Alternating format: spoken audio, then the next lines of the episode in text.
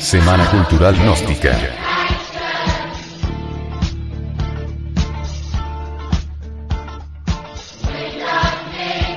Sobre.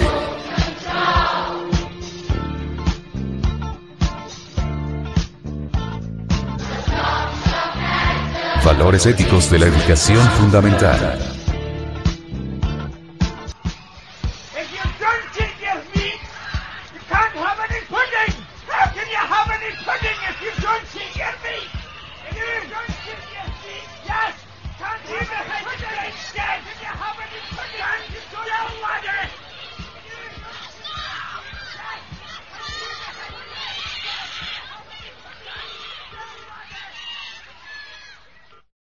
La paz.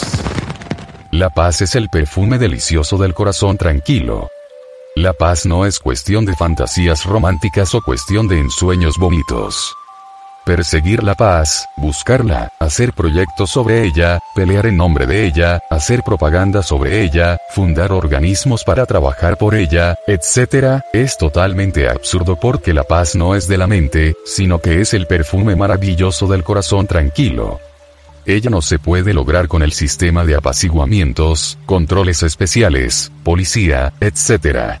El resultado de semejante proceder es la multiplicación de la barbarie. La violencia origina más violencia, el odio produce más odio. La paz no puede ser el resultado de la violencia. La paz solo adviene a nosotros cuando disolvemos el ego, cuando destruimos dentro de nosotros mismos todos los factores psicológicos que producen guerras.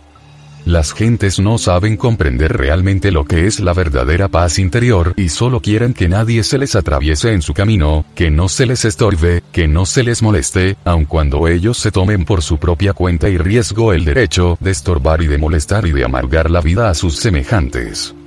Las gentes jamás han experimentado la paz verdadera y solo tienen sobre esta opiniones absurdas, ideales románticos, conceptos equivocados. Para los ladrones la paz sería la dicha de poder robar impunemente sin que la policía se les atravesara en su camino. Para los contrabandistas sería poder meter su contrabando en todas partes sin que las autoridades se lo impidiesen. Para los hambreadores del pueblo sería vender bien caro, explotando a diestra y siniestra sin que los inspectores oficiales del gobierno se lo prohibieran. Para las prostitutas sería gozar en sus lechos de placer y explotar a todos los hombres libremente sin que las autoridades de salubridad o de policía interviniesen para nada en su vida. Cada cual se forma en la mente 50.000 fantasías absurdas sobre la paz. Cada cual pretende levantar a su alrededor un muro egoísta de ideas falsas, creencias, opiniones y absurdos conceptos sobre lo que es la paz. Cada cual quiere paz a su modo, de acuerdo a sus antojos, a sus gustos, a sus hábitos, costumbres equivocadas, etc. Cada cual quiere autoencerrarse dentro de un muro protector, fantástico, con el propósito de vivir su propia paz equivocadamente concebida.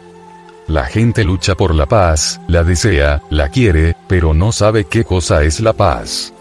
Las gentes solo quieren que no se les estorbe, poder hacer cada cual sus diabluras muy tranquilamente y a sus anchas. Y no importa qué diabluras hagan las gentes, cada cual cree que lo que hace es bueno. Las gentes encuentran justificación hasta para los peores delitos. Si el borracho está triste bebe porque está triste.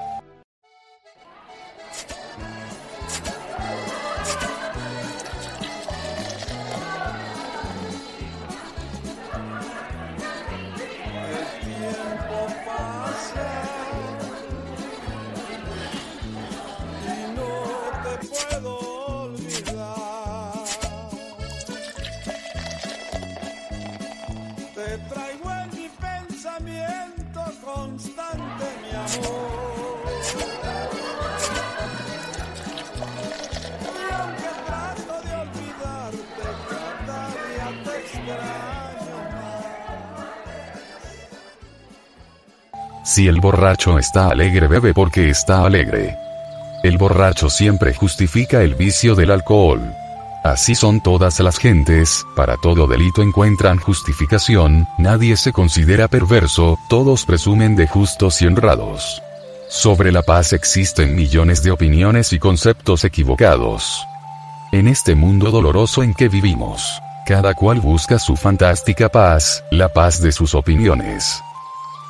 Las gentes quieren ver en el mundo la paz de sus sueños, su tipo especial de paz, aunque dentro de sí mismas cada cual lleve en su interior los factores psicológicos que producen guerras, enemistades, problemas de todo tipo. Mientras existan dentro de cada individuo el odio, la codicia, la envidia, los celos, el espíritu adquisitivo, la ambición, la ira, el orgullo, etcétera, etcétera, habrán guerras inevitablemente.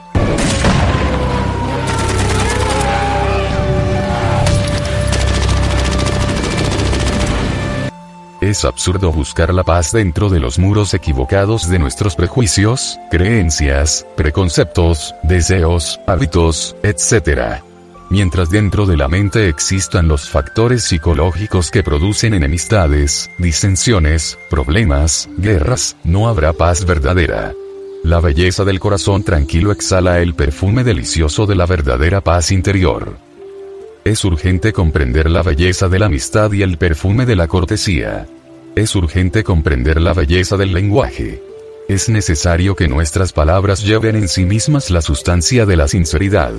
No debemos usar jamás palabras arrítmicas, inarmónicas, groseras, absurdas. Nunca se debe usar la tribuna para herir a alguien, a alguien con la palabra jamás se debe tratar de ironizar o satirizar en alguna forma al auditorio, al pueblo, a los fieles. La palabra debe salir del corazón, no de los distintos agregados psíquicos que llevamos dentro. Con profundo dolor me doy cuenta que cuando alguien habla. La palabra sale desgraciadamente, no de las profundidades del ser, sino de entre el fondo de cualquier agregado psíquico inhumano. Si la palabra brotara exclusivamente de la esencia, no habría nada que objetar, sería pura, perfecta. Pero las gentes tienen, tienen los agregados psíquicos muy desarrollados. Así es que cuando, así es que muchos, cuando se dirigen a la Grey, lo hacen casi siempre con el propósito secreto de lanzar alguna ironía contra alguien, de humillar a alguien, de insultar a alguien, etcétera. Es decir, no nace la palabra de la esencia pura, no brota del ser, surge de entre cada botella, deviene de entre el fondo de algún yo, y por ello no es espontánea no es pura, no produce un efecto creador. Tiene origen entre las entrañas de tal o cual agregado psíquico, ya sea este de envidia, ya sea de ira, ya sea de amor propio, ya sea de orgullo, de egoísmo, de autosuficiencia, de autoimportancia, de engreimiento, de ambición, etcétera. Mas nunca con dolor veo que surge la palabra espontánea, brotada de las entrañas del ser, y esto es lamentable. Cuando la palabra surge de las, entre las profundidades del ser, está llena de plenitud y de belleza interior. Mas cuando la palabra surge de entre las entrañas de tal o cual agregado psíquico, está condicionada por el mismo, no tiene elasticidad, no tiene ductibilidad, no goza de plenitud, no es íntegra y produce en el ambiente discordias, problemas de toda especie. Cada palabra debe ser una verdadera sinfonía, cada frase debe estar llena de belleza espiritual. Es tan malo hablar cuando se debe callar, y callar cuando se debe hablar. Hay silencios delictuosos y hay palabras infames.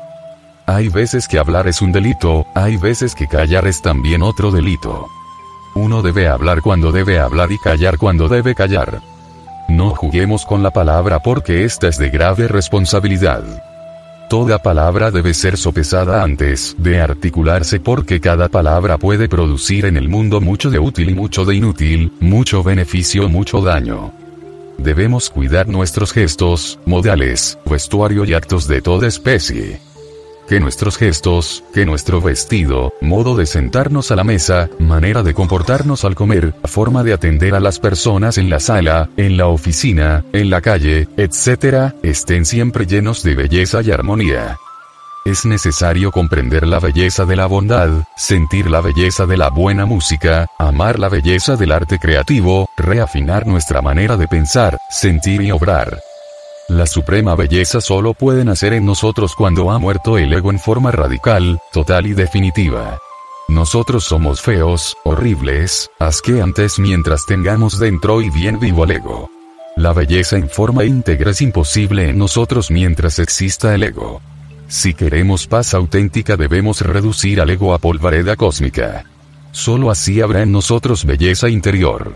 De esa belleza nacerá en nosotros el encanto del amor y la verdadera paz del corazón.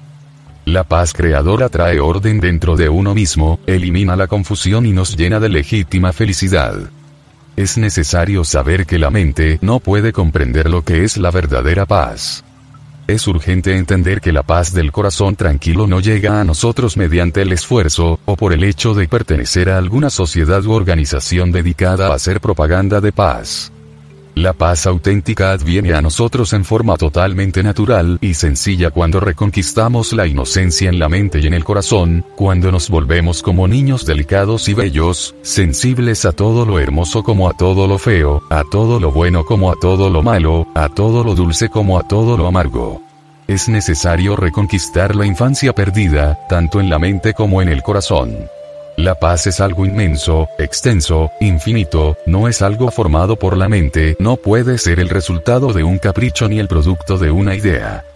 La paz es una sustancia atómica que está más allá del bien y el mal, una sustancia que está más allá de toda moral, una sustancia que emana de las entrañas mismas de Dios.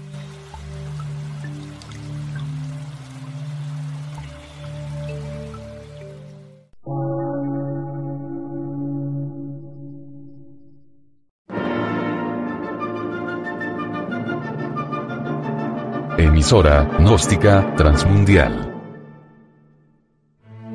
Por una nueva civilización y una nueva cultura, sobre la faz de la Tierra.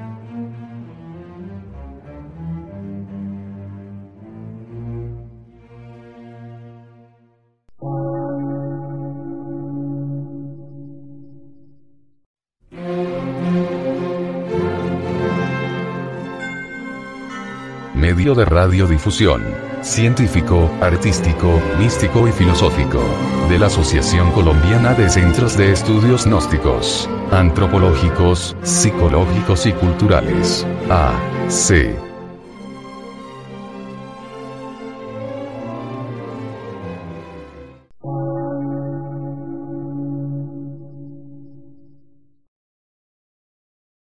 Lectura en movimiento. Difusión sin fronteras.